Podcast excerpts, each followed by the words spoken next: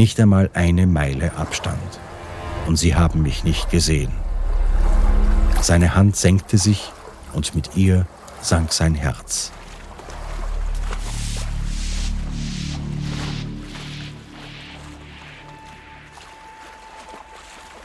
Der Dieselgeruch hing wie eine Trauerfahne in der Luft. Die Bugwelle, die sein Floß zum Schaukeln brachte, ist längst verebbt und vom Frachter sind kaum noch die Lichter am südlichen Horizont zu sehen. Stephen Callahan stand noch immer aufrecht, mit offenem Mund und starrte dem Schiff hinterher. Du verdammter Narr! Du verdammter Narr! Du hast Träume mit Realität verwechselt. Gott, du hast sechs Leuchtraketen verbrannt, sechs! und gleich noch eine der Wasserdosen auf einmal getrunken. Du bist ein Protz. Dachtest, du brauchst das alles nicht mehr. Mann, was für ein Hammel du bist. Du hättest damit rechnen müssen, dass nicht gleich das erste Schiff, das du siehst, dich sehen würde. Mensch, du hast die Berichte ja gelesen, du Idiot. Er erinnerte sich, von einem Paar gelesen zu haben, das erst vom achten Schiff gerettet wurde, dem sie begegneten. Ein leichter, kalter Regenschauer ergoss sich wie zur Untermalung auf seinen Körper, und da stand er und starrte zum Horizont, bis nur noch ein Flüstern des Abgasgestanks in der Luft lag, die Lichter längst verschwunden. Er ließ sich einfach nach hinten in sein Floß fallen. Tränen liefen sein Gesicht herab, unendliche Enttäuschung und die Gewissheit, allein zu sein in der weiten Einsamkeit, machten sich breit und damit Verzweiflung.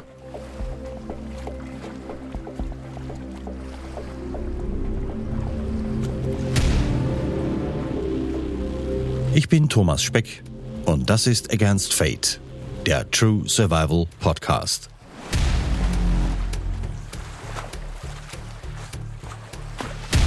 Ihr hört die vierte Folge der Serie Die große Drift. Prüfung.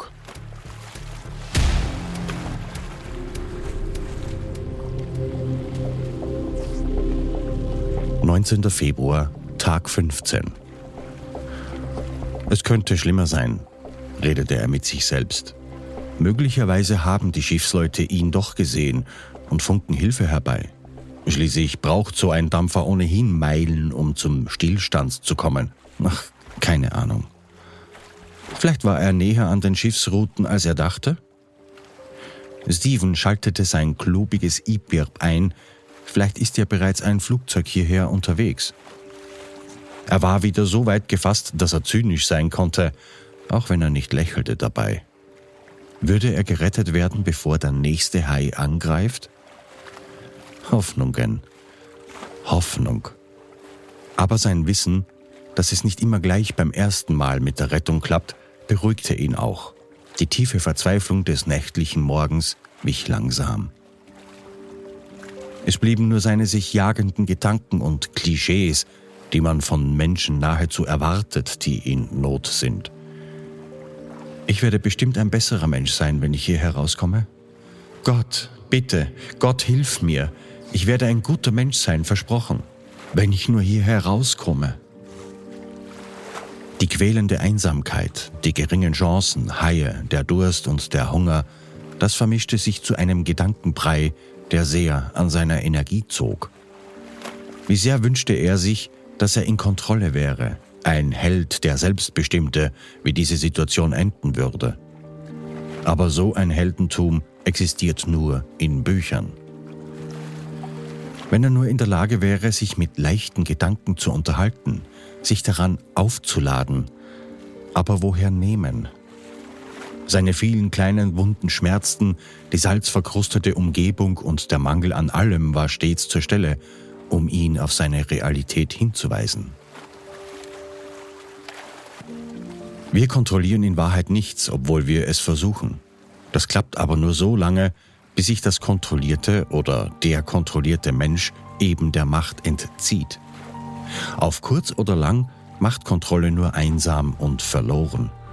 Das Leben will gelebt werden, aber es ist wie der Ritt in diesem Floß. Man kann nur mit ihm rollen, aber Kontrolle ist eine kurzfristige Illusion. Stephen wuchs auf mit dem Gedanken, dass er alles sein könnte, alles tun könnte und alles überleben würde. Er wollte das glauben und hatte es stets versucht. Du machst dein Glück selbst.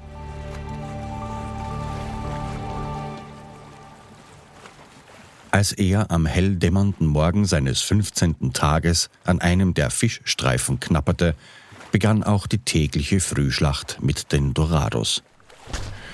Deren kraftvolle Schläge von unten schüttelten Stephen heftig durch. Er setzte sich auf seinen Polster mit angewinkelten Beinen und lehnte sich so an die Schwimmringe des Flosses, um die Schläge etwas abzumildern. Manchmal wurden sie weniger, weil kleine Gruppen der Dorados abzogen, um selbst zu jagen. Später, tagsüber, kamen deren Hiebe nicht in solchen Staccatos, nur vereinzelt. Fliegende Fische sprangen zuhauf aus dem Wasser etwa 50 Meter abseits. Diese flatterten bis zu 100 Meter über das Wasser. Dabei sind sie wie Fliegen, kreuz und quer flogen sie. Und dort schien das Wasser zu kochen, wenn die Dorados in einen wahren Jagdwahn verfielen. Oft sprangen diese großen blau-gelb schillernden Jäger aus dem Wasser. Es war ein Glitzern und Spritzen ohnegleichen, wahrhaft ein belebendes Schauspiel. Bis sie zur Abenddämmerung wieder unter den Schutz seines Rafts kamen und ihr Bombardement wieder aufnahmen, bis die Nacht hereinbrach.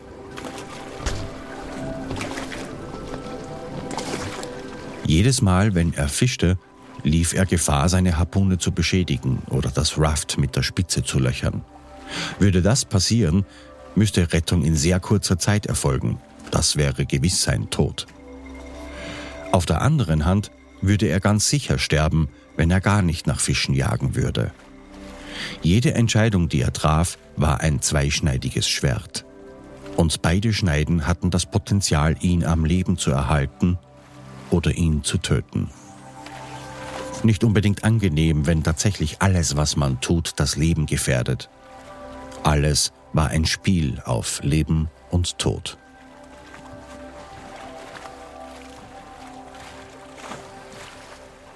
Während der Angriffe der Dorados hatte er bereits zehn von ihnen getroffen, obwohl er noch immer das Fleisch des ersten auf den Schnüren hängen hatte. Er hasste es, die Tiere nutzlos zu töten, aber er hasste es auch, von ihnen morgens und abends verdroschen zu werden. Man stelle sich vor, wie es ist, wenn man tagelang gestoßen und geschlagen wird, wenn man den Beginn des Mobbings dem Sonnenstand nach bestimmen kann. Jetzt werden sie gleich kommen. Und man kann nichts weiter tun, als da zu sitzen und die Schläge zu ertragen. Zwei von ihnen hat er nicht nur besiegen wollen, er zog sie aus dem Wasser, starrte in ihre Augen und schrie, Ist es das, was ihr wollt? Du dämlicher Fisch! Sein Zorn musste sich Luft machen. Die meisten allerdings rissen sich los, große Löcher im Rücken, an der Seite oder aufgerissene Flossen hinterlassend. Es schien sie nicht zu beeindrucken, sie machten direkt weiter. Bam, bam, bam. Callahans Beine, seine Arme und der Rücken waren übersät mit blauen Flecken, und es schmerzte immer mehr. Kein Wunder, dass er die Kriegserklärung annahm und seinerseits zurückschlug. Die Ballasttaschen waren bereits beschädigt, was das Risiko zu kentern immer weiter erhöhte. An dieser Stelle möchte ich erklären, wie ein Rettungsfloß aufgebaut ist und wie es funktioniert.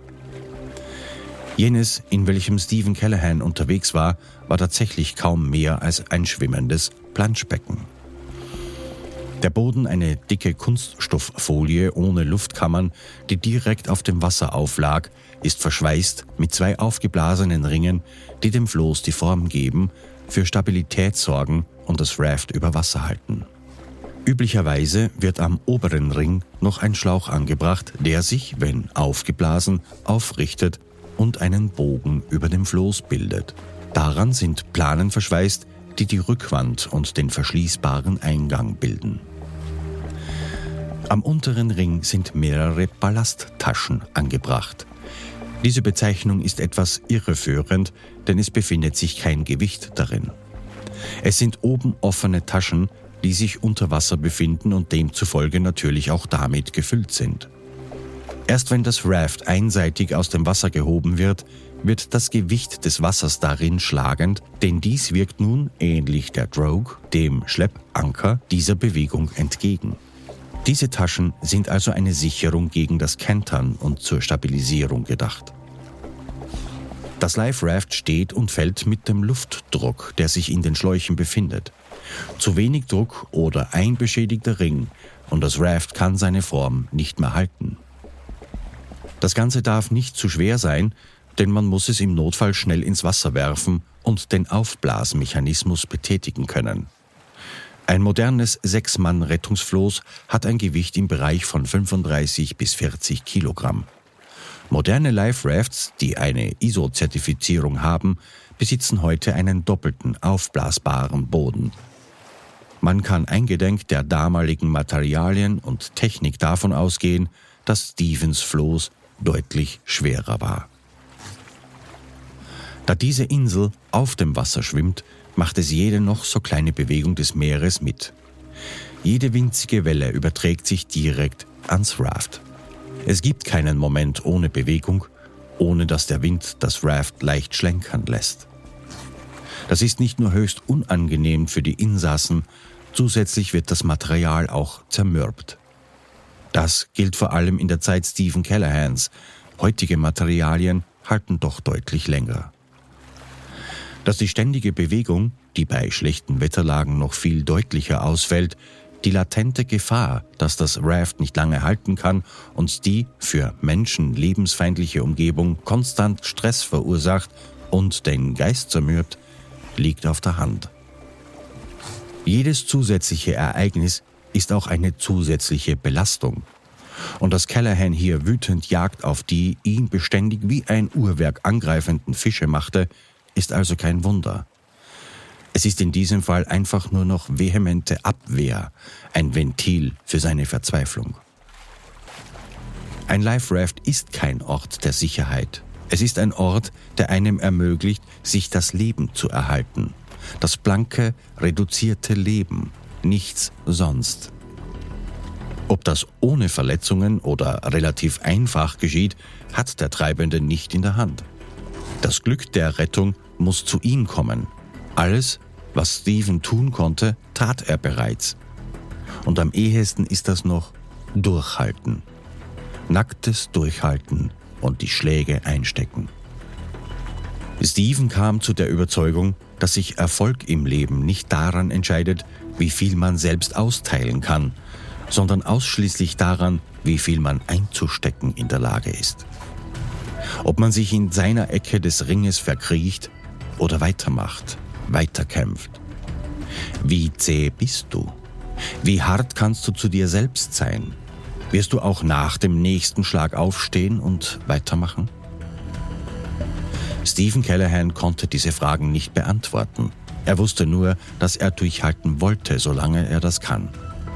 Das Einzige, was er unter Kontrolle haben konnte, war er selbst.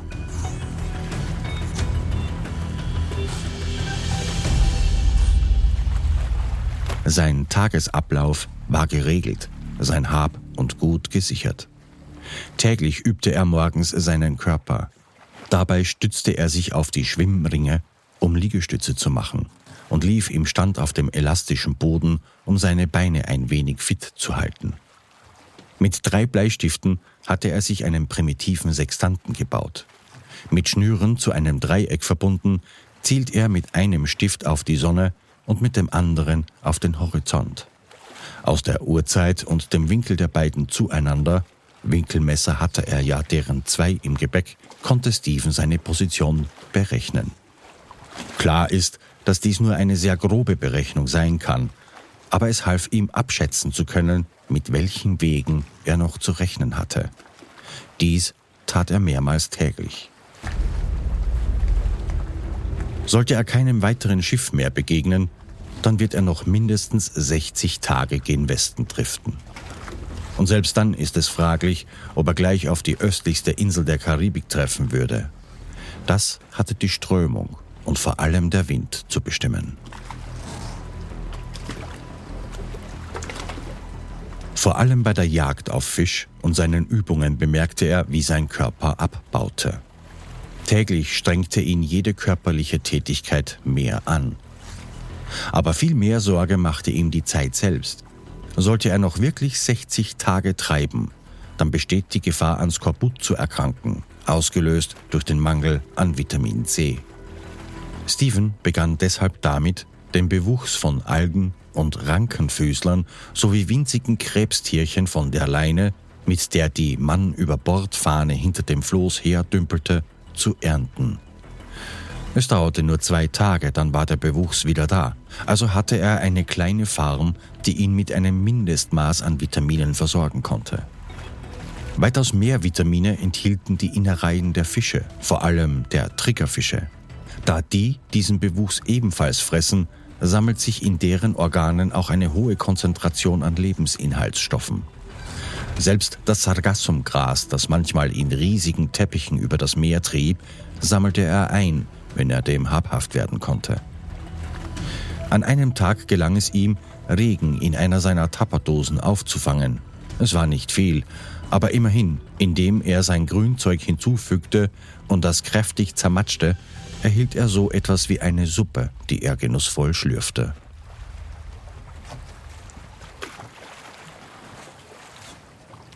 21. Februar, Tag 17. Zwei Tage war er von Haien in Ruhe gelassen worden. Selbst die Dorados führten ihre Angriffe auf das Raft mit geringerer Vehemenz. Oder Stephen hatte sich einfach nur daran gewöhnt. Er war gerade damit beschäftigt, an der einzigen Stelle, wo er in seinem Floß aufrecht sitzen konnte, in seinem Logbuch zu schreiben, als er ein Schiff bemerkte, das fast direkt auf ihn zuhielt. Im Nu stand er auf seinen Beinen, seine Leuchtpistole zur Hand. Er freute sich am Anblick des roten Rumpfes mit den dicken weißen Längsstreifen. Wie hatte er das Schiff übersehen können? Es war ja schon fast heran. Er schoss eine Leuchtkugel hoch. Es war heller Tag. Trotzdem würde niemand das helle Leuchten und die dicke Rauchspur übersehen können, wenn er nur ansatzweise in die Richtung sah. Die Mann über Bordflagge riss er hoch, schwenkte sie und schrie sich die Lunge aus dem Leib. Hallo! Seht ihr mich denn nicht? Natürlich konnte er den Maschinenlärm an Deck niemals übertönen. Aber es tat einfach nur gut, seine Stimme zu benutzen. Das Frachtschiff war so nah, er konnte das Rauschen der Bugwelle hören, und als das Schiff längsseits an ihm vorüberzog, hätte er sagen können, mit was die Besatzung bekleidet war. Aber da war niemand. Heute, also zur Zeit Kellerhans, reicht eine Wache auf der Brücke.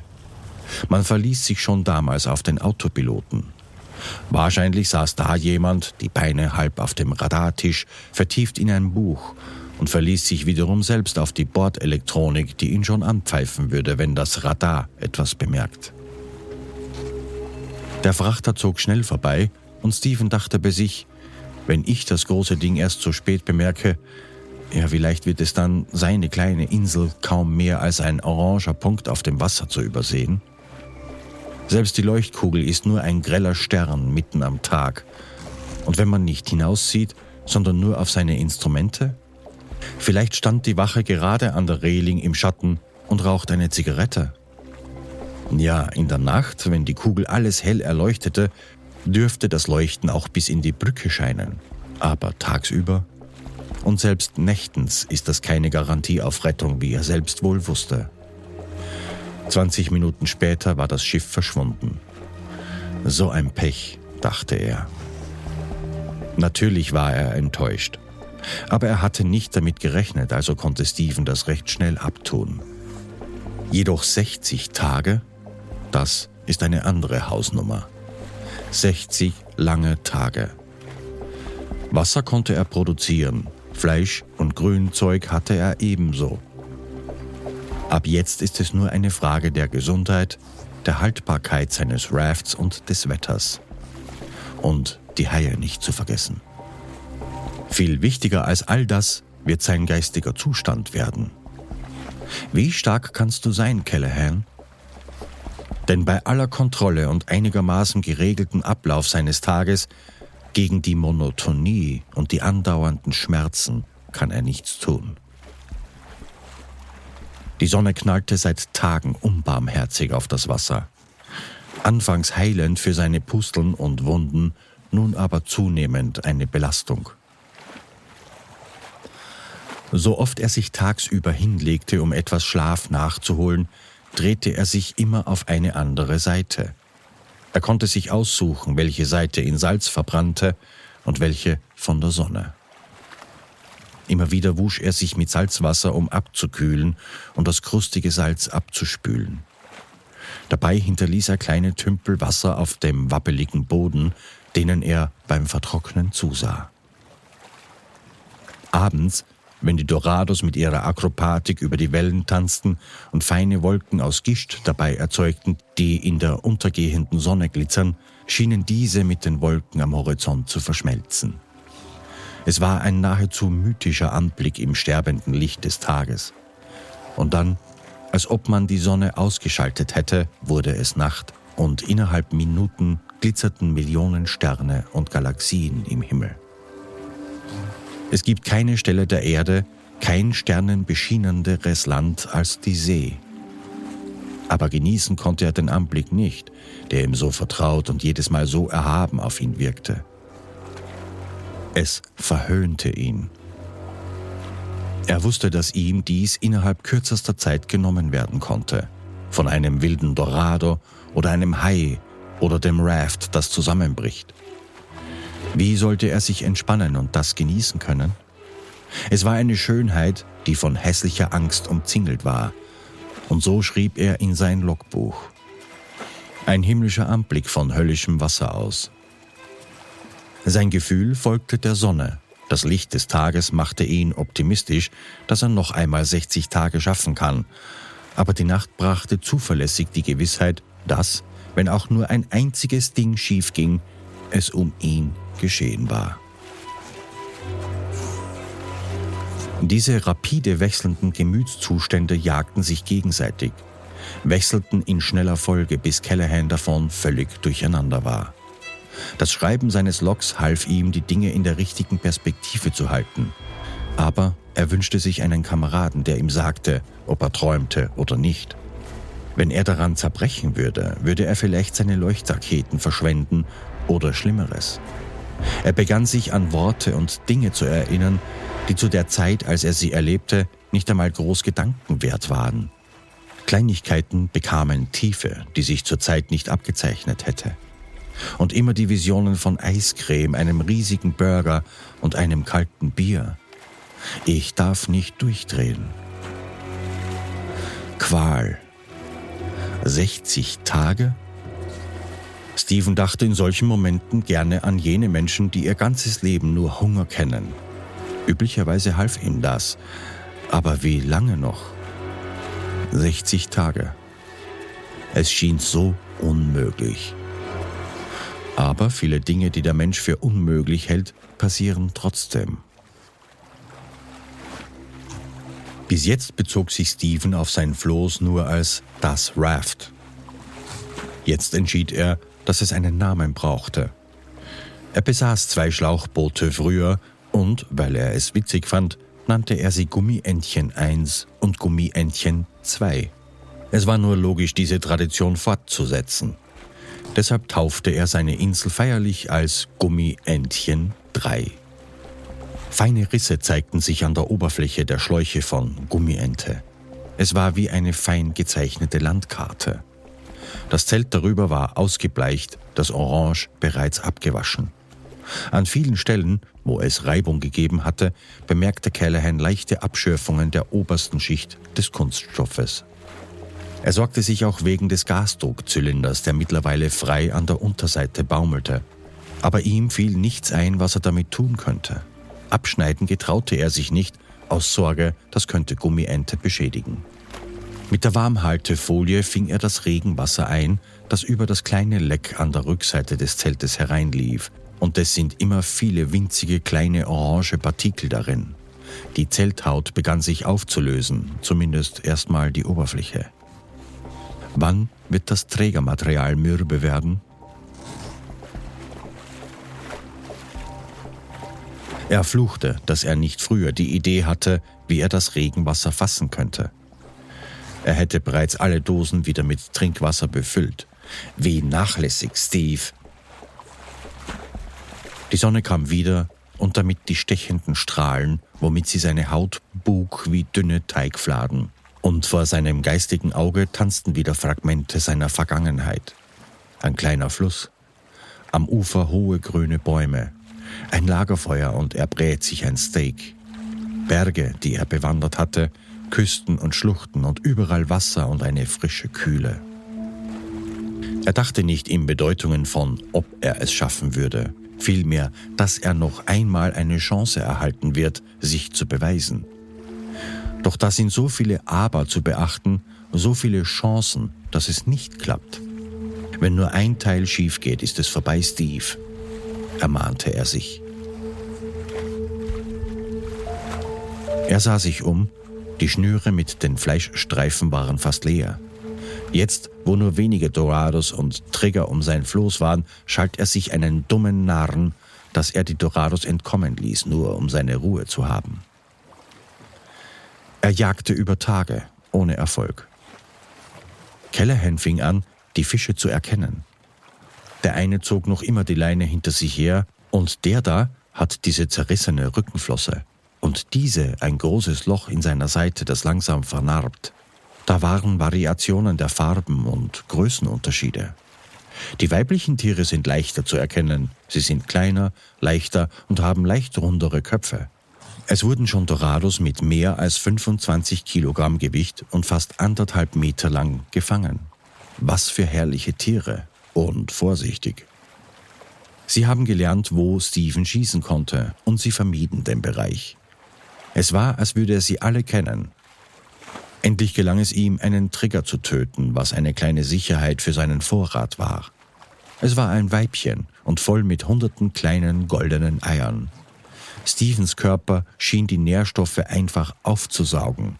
Es war wie eine Instant-Erholung. Ein drittes Schiff in größerer Entfernung. Er feuert eine Flair in den Himmel, aber es fuhr vorbei. Nur noch zwei Leuchtmittel von jeder Sorte. Noch sechs kleine Chancen gesehen zu werden. Nur noch sechs. Es fühlte sich beängstigend an. Diese Schiffe schienen südöstlich zu laufen, jedes zwei bis drei Tage hinter dem vorigen. Er muss eigentlich schon nahe der Schiffsrouten sein. Vielleicht hatte er Glück beim nächsten Mal.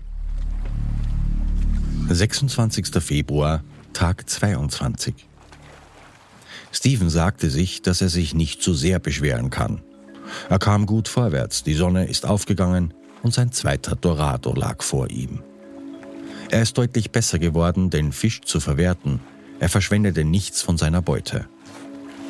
Er nahm sich das Herz und die Leber, saugte die Flüssigkeit aus den Augen und zerbrach selbst das Rückgrat, um an die Knorpel zwischen den Wirbeln zu kommen. Steven hat sich sein Trinkwasser auf 200 Milliliter pro Tag rationiert. So konnte er seinen Vorrat wieder auf zwei Liter aufstocken. Sein Floß hält sich gut, trotz der Abnützungen, die sich rundum zeigten.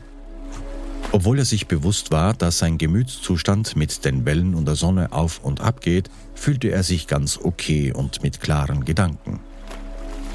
Bis die Nachmittagssonne sich auf ihn zu fokussieren schien.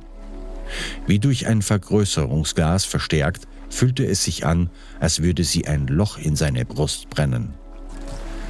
Er balancierte auf seinen Knien, um seine Destille zu begutachten und sich umzusehen. Ihm wurde plötzlich schwindelig. Er fiel fast vornüber über die Schläuche, als die Dunkelheit aus den Ecken seines Sichtfeldes seinen Blick einengten. All das Blau war so seltsam verschwommen in seinen Augen, er griff sich seine Kaffeetasse und goss sich Wasser über den Kopf, als er zusammenbrach. Nur vage konnte er irgendetwas erkennen. Es war ihm übel. Die Hitze.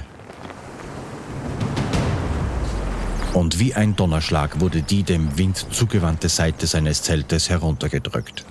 Das Floß sprang geradezu vorwärts und wurde in Fahrtrichtung tief unter das Wasser gedrückt. Wasser floss herein. Das ist es jetzt. Wir kentern, dachte Callahan innerlich völlig ruhig. Er war zu geschwächt, um Panik zu fühlen. Aber der hintere Teil des Flosses kehrte zurück in seine Form. Das Zelt richtete sich wieder auf und etwa 50 Liter Wasser schwappten in seinem Floß heftig hin und her. Sein Schlafsack, der Polster, einige Notizen schwammen darin umher. Und er konnte noch die Riesenwelle sehen, wie sie sich in seine Fahrtrichtung entfernte und alsbald mit dem Horizont verschmolz. Solche Wellen nennt man auch Rogue Waves, weil sie scheinbar aus dem Nichts auftauchen. Oft sind sie Vorboten eines Unwetters. Die Überflutung hat ihn aber von katatonischer Lethargie bewahrt und ihn abgekühlt.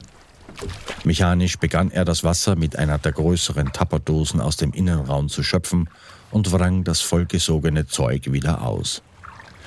Wieder drei Tage von kalter, nasser Ausrüstung erwarteten ihn. Sein Schlafsack ist jetzt schon ein Bündel von Knoten und Klumpen, verkrustet mit Salz, wenn trocken. Es ist schon hart genug, das meiste Wasser herauszubringen, damit er nur noch nass ist und nicht vollgesogen wie ein Küchenschwamm. In den kommenden Nächten wird nur seine Weltraumfolie seine beste Möglichkeit sein, sich zuzudecken. Alles lag durcheinander und war aufgeweicht. Die Plötzlichkeit der See hatte ihn überfallen. Mit wackeligen Knien stand er halb aufrecht und sah sich um. Die Wellen wurden wieder stärker und gurgelten und glucksten immer mehr um seine Gummiente. Cirruswolken bedeckten den Himmel wie feine Haare. Immer dichter werdend begannen die Dinge für Steven wieder trostloser zu werden. Im Außen wie im Innen. Egal wie positiv er zu bleiben versuchte, ein dunklerer Himmel erreichte ihn und der Wind wurde stärker und kälter. Die Angst vor einem erneuten Sturm überkam ihn.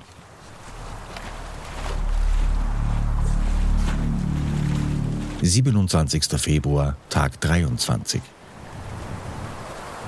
An diesem Morgen pfiff der Wind und die Wellen erreichten drei Meter Höhe.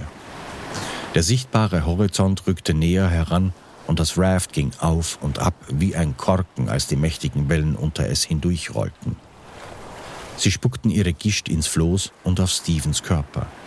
Eingewickelt in seinen salzigen Schlafsack verkroch er sich meistens in die hintere Ecke, wo er einigermaßen vor der Kälte des Windes geschützt war.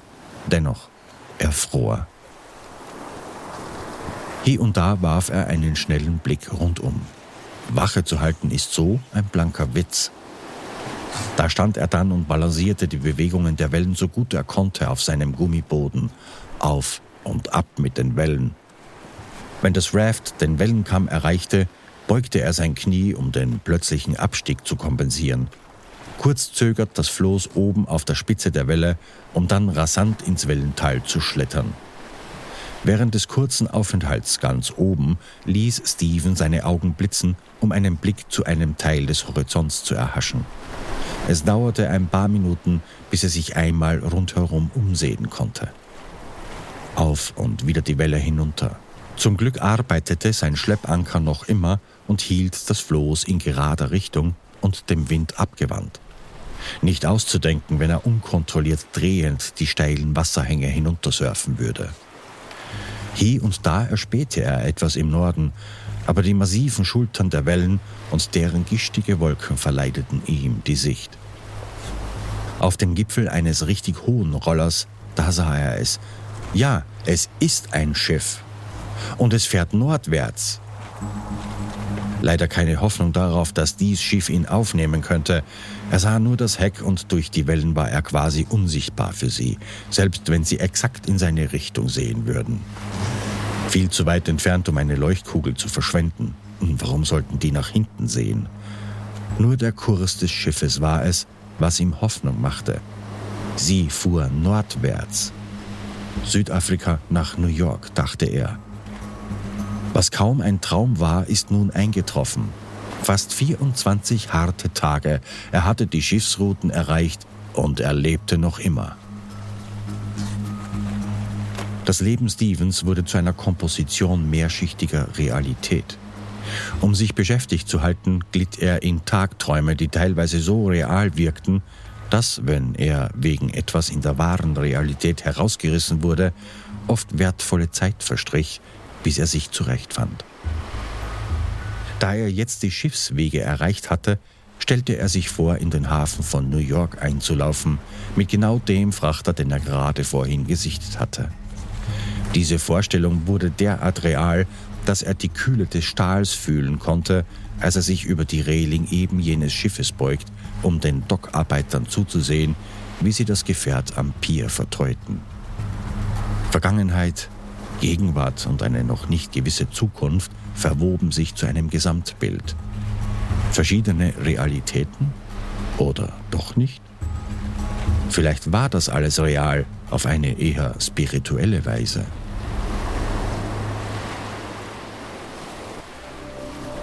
Seine Ausrüstung zeigte Abnützungen. Das Floß verlor seine schützende Farbschicht und die UV-Strahlung, die dauerhafte Bewegung und das Salzwasser würden alsbald den Kunststoff darunter zernagen. Überleben war das Spiel, in dem er gerne die leitende Rolle haben würde. Die Regeln schienen einfach. Halte durch, kümmere dich ums Wasser, jage Fische. Jedoch ist jedes kleine Detail dieser Rolle von profunder Signifikanz und der Einsatz des Spieles nicht mehr und nicht weniger sein Leben. Hält er zu lange Ausschau zum Horizont, wäre er zu erschöpft und so konnte er nicht mehr jagen oder seine Destille betreuen. Aufrecht in dem stampfenden Floß zu stehen, kostete ihn mittlerweile viel Kraft und Energie. Aber gleichzeitig ist jeder Moment, den er nicht dem Horizont widmete, eine Chance, das nächste Schiff zu verpassen. Würde er beide noch funktionierende Destillen verwenden, wäre es sicher kein Problem, seinen Durst zu löschen und etwas mehr Energie zu haben. Das würde ihm genug Kraft verschaffen, um wachsamer zu beobachten und seine Jobs zu erledigen.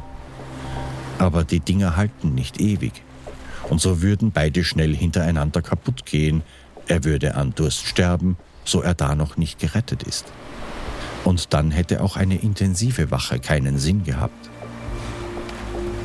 Sein Verstand applaudierte ihm zu seinen Entscheidungen, während sein Körper ihn auspfiff. Oder jeweils umgekehrt. Es war eine konstante Aufgabe, genügend Selbstdisziplin aufrechtzuerhalten. Ständig hinterfragte er jede seiner Entscheidungen. Wie wird sich was auf lange Sicht auswirken? Alles, was er sich immer wieder sagte, war, du tust einfach nur das Beste, was du kannst. Er brauchte mehr Fisch. Und so jagte er.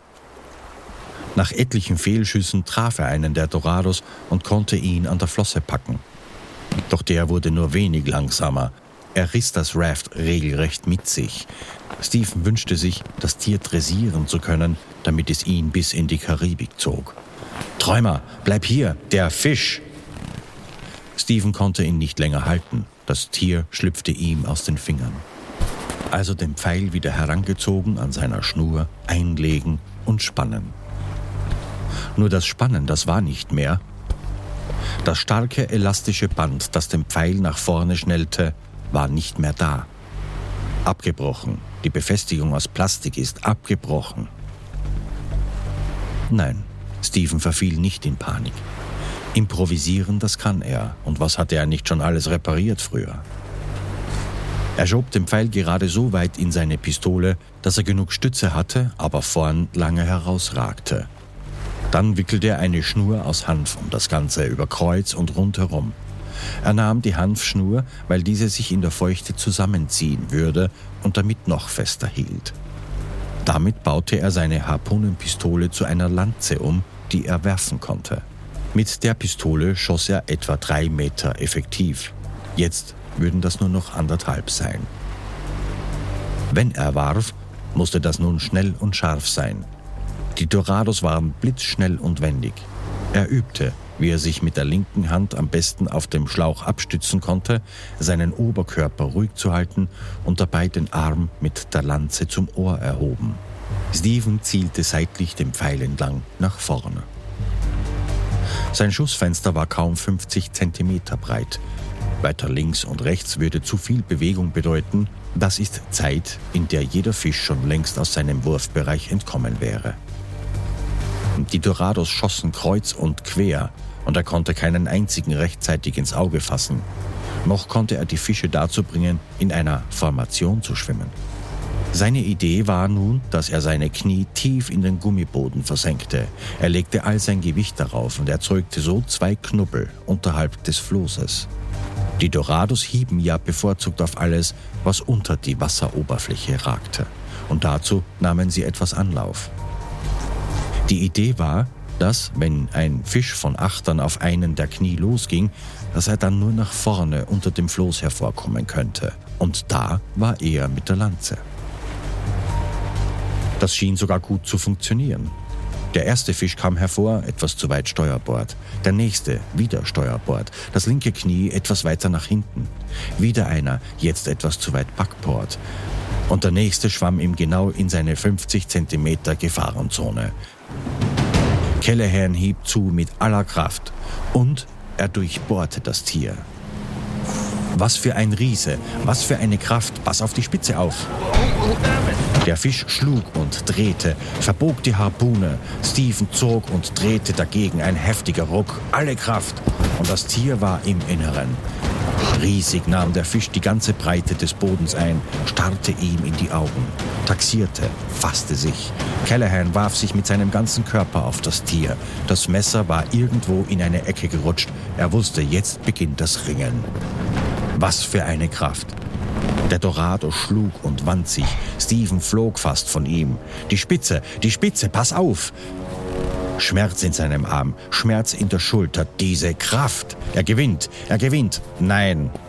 Er riss seinen Schlafsack zu sich, wuchtete den Körper mit Not darauf und drückte den Fisch erneut nieder. Die Spitze der Harpune grub sich in den dicken Stoff seines Bettes.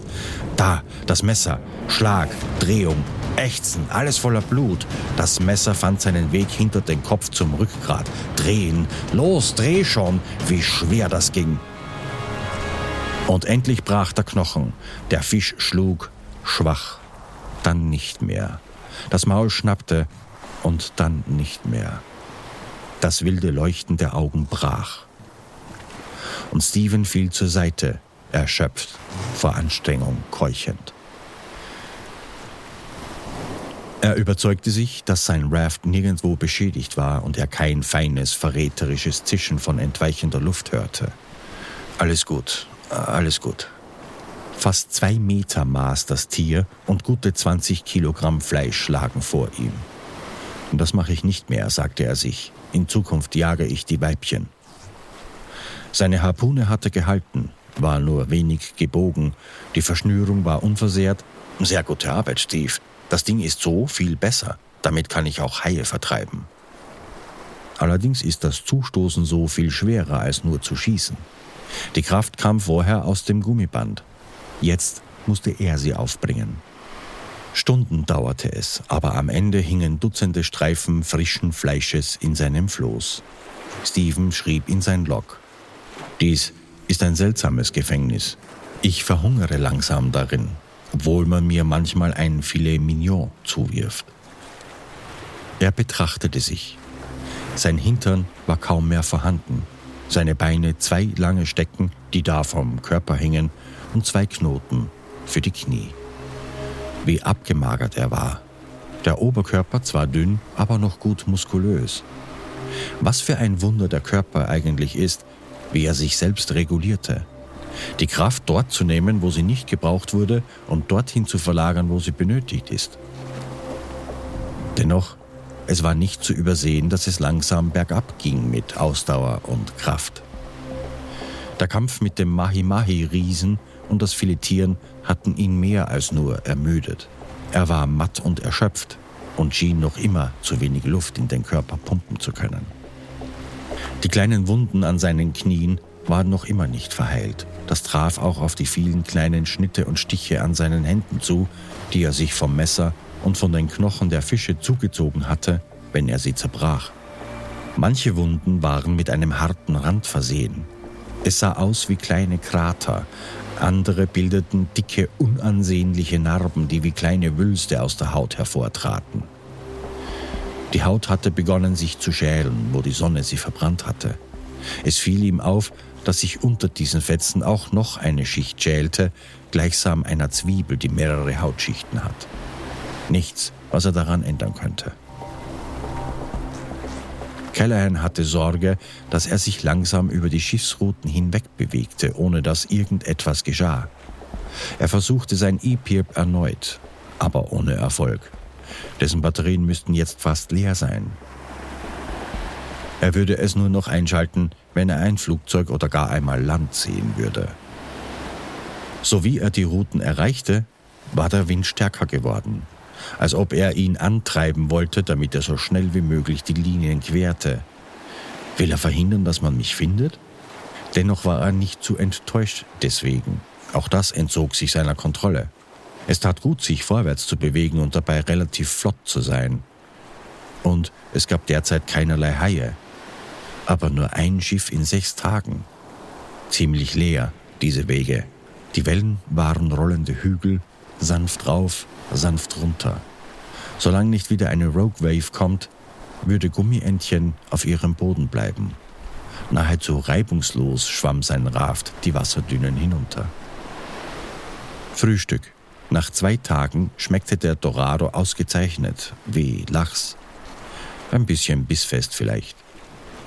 Die Dorados begannen ihre tägliche Routine, ein paar Schläge auf Callahans Hintern und Beine, bevor sie davonschnellten, um selbst zu jagen. Je fester das Fischfleisch wurde, desto weniger Wasser konnte er damit dem Körper zuführen. Deshalb aß er viel davon in den ersten zwei Tagen. Wenn das Fleisch zu fest wurde, musste er erneut jagen, damit er frisches und trockenes Fleisch vermischen konnte. Obwohl sein Wasservorrat mittlerweile fast vier Liter betrug, hielt er seine strenge Rationierung bei. Man weiß ja nie. Die Tage reihten sich in ihrer eigenen Monotonie aneinander. Nichts geschah, was die Routine unterbrechen konnte. Frühstück, Dorados, Übungen, Strecken, Dehnen, Drehen, Liegestütze auf einem Bein stehen, dann auf dem anderen, Balance. Position berechnen, Logbuch schreiben, beobachten. Manchmal fischen. Zu Mittag war er meist bereits erschöpft. Stephens Körper verwitterte unter der Sonne, magerte ab. Er fühlte sich wie ein Lederschuh, der zu viele Kilometer durchgewalkt wurde. Manchmal fühlte er das Gewicht seines Kopfes, wenn er aufrecht stand, wie schwer der war. Dann hielt er sich aufrecht, bis es nicht mehr ging und er einfach umfiel. Die restlichen Instinkte nutzte er dann, um den Fall ins Raft zu steuern, damit er nicht vorne über ins Wasser fiel. Solange er sich zusammenreißen konnte, war alles gut. Nur wie lange noch konnte er so durchhalten? Er berechnete 25 Meilen pro Tag im Durchschnitt. Das bedeutet, dass seine Drift mehr als 70 Tage insgesamt dauern müsste, um vielleicht Guadeloupe oder Barbados zu erreichen. Vor dieser Reise hatte er immer, was er brauchte, mehr noch, alles, was er wollte. Wie oft war er enttäuscht, wenn das nicht eintraf oder ein anderer Mensch nicht seine Erwartungen erfüllte. Jetzt hatte er deutlich weniger, als er benötigte, aber immer noch genug, um zu überleben. Wie wenig das war. Was er aber am meisten brauchte, war Gesellschaft, menschliche Nähe, Wärme. Ein Schiff, er brauchte ein Schiff. See wurde flach und still, die Stille wurde von wirren Wellen zerrissen, schwerer Regen malte unglaublich farbenfrohe Wolken an den Himmel und Regenbogen. Wellen, Schaum, wieder drei Tage vergangen. Nichts dauert ewig, aber ewig geht die Zeit. Abwarten. In diesem Sturm war nichts zu sehen von Schiffen. Das Zelt hielt er geschlossen, er trank seine Rationen aus dem Wasservorrat und nagte an den Fischstäbchen, die reichlich zäh waren. Am 8. März wurde sein Raft wieder von einer Rogue Wave getroffen. Dasselbe Spiel. Alles nass, Wasser schöpfen, Routine. Das war der Zeitpunkt, an dem sich seine Familie langsam Sorgen machen würde, wo er blieb. Spätestens am 10. März, hat er seiner Mutter geschrieben, sei er in Antigua. Selbst wenn sie ihn jetzt suchten, er war noch viel zu weit weg, als dass sie ihn finden würden, wer würde ihn schon in der Mitte des Atlantiks vermuten? Zwei Tage ohne Schlaf. Er war so durchnässt und verschrumpelt, sogar seine Runzeln hatten Runzeln. Kaum hatte er das Wasser ausgeschöpft und alles ausgewrungen, traf ihn erneut ein Wellenmonster. Er saß in seinem Planschbecken, seine Ausrüstung schwamm kreuz und quer.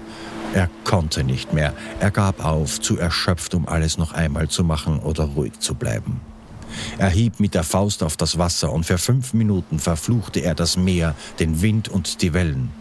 Er brach zusammen. Warum ich? Warum ich? Ich will nach Hause. Seine Vernunft ermahnte ihn, sich nicht wie ein verwöhntes Kind zu benehmen. Er aber fauchte zurück, ich habe keine Lust mehr vernünftig zu sein. Ich bin hungrig, müde, ich habe Angst, man lass mich in Ruhe. Was er nicht wusste war, dass sein Vater an diesem Tag die Küstenwache informierte, dass Napoleon Solo überfällig war. Seine Mutter hatte einen Tag zuvor einen Albtraum, sah Stephen in schwarzem Wasser treiben, darum kämpfend, wieder die Oberfläche zu erreichen. Nun, das half nicht. Stephens Zorn verrauchte und er räumte erneut auf, Tag um Tag. 16. März, Tag 40. Länger als man sagte, dass das Raft halten sollte. Falls es jetzt kaputt geht, werde ich mein Geld wohl nicht wieder zurückbekommen, was? Da war wieder ein wenig Sarkasmus. Die Hälfte des Weges zur Karibik geschafft. Ein Dorado erjagt sein vierter und ein Triggerfisch sein dritter. Wegen des Sturmes konnte der Dorado nicht wirklich trocknen und das Fleisch vergammelte. Auch sein Wasservorrat geriet immer kleiner, in dem Wetter war nichts mit der Destille.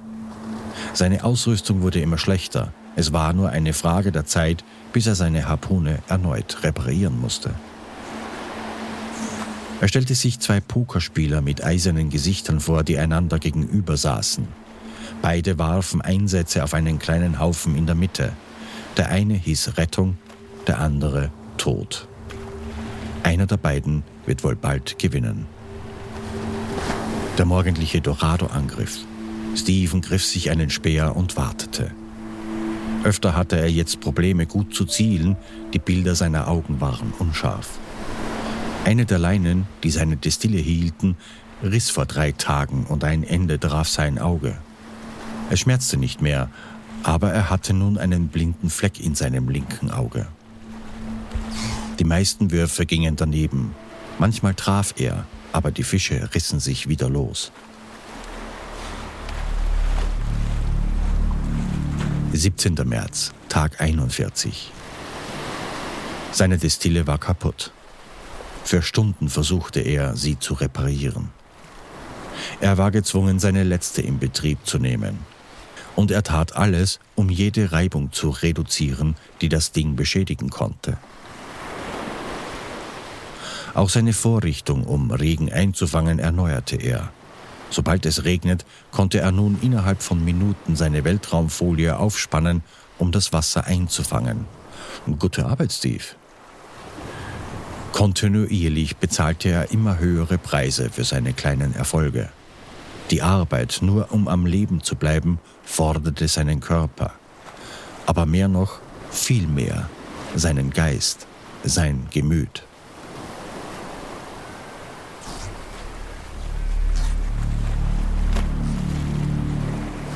19. März, Tag 43.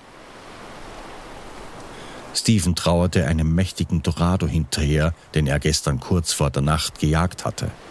Er hatte ihn so glücklich getroffen, dass das Tier noch im Wasser starb. Die Harpune durchdrang ihn nicht ganz, weshalb er sehr vorsichtig war, den Fisch heranzuziehen. Was für eine Erleichterung, einmal nicht um sein Essen kämpfen zu müssen. Da schwammen eine Woche Nahrung. Aber als er versuchte, ihn aus dem Wasser zu ziehen, schlüpfte ihm das Tier aus der Hand und versank. Er starrte ihm lange nach. Die See lag ruhig, kaum ein Wind wehte. Die Dorados weckten ihn mit ihren Schlägen. Stephen griff sich erneut die Harpune und während er an einem Stück zehn Fischstreifens kaute, nahm er seine Jagdposition ein. Links, rechts, zu weit. Da, mitten im Zentrum, Wurf. Treffer! Sein Arm wurde langgezogen, die Schlaufe um seine Hand hielt. Steven zog, der Torado wirbelte wie irre herum. Wasser spritzte auf. Steven konnte nicht sehen. Ein Ruck, der Pfeil löste sich aus dem Plastik, seine Schnur gerissen. Steven sprang vor, griff seine metallene Lebenswaffe, riss sie mitsamt den Fisch zu sich. Drehen, spritzen, es sah aus, als würde er das Meer wie ein Verrückter umrühren. Dann mit einem weiteren Ruck hatte er den Speer wieder in der Hand und der Fisch war frei. Um Himmels willen! Das Vieh hatte die Spitze von außen in den unteren Schlauch getrieben. Die Harpune ins Innere werfend, stürzte Steven sich nach vor und packte den 10 cm langen Riss mit beiden Händen, versuchte das Loch zu bedecken, aus dem die lebensrettende Luft sprudelte. Er zog die Ränder zusammen, hielt sie wie die Öffnung eines Luftballons zugeklemmt. Aber die Luft entwich mit höhnischem Sprudeln. Das Raft knickte ein, sein Dach neigte sich nach hinten. Mit einem diabolischen Lachen warf der Tod seine vier Könige auf den Tisch, sah Rettung höhnisch an und fragte, Kannst du das schlagen?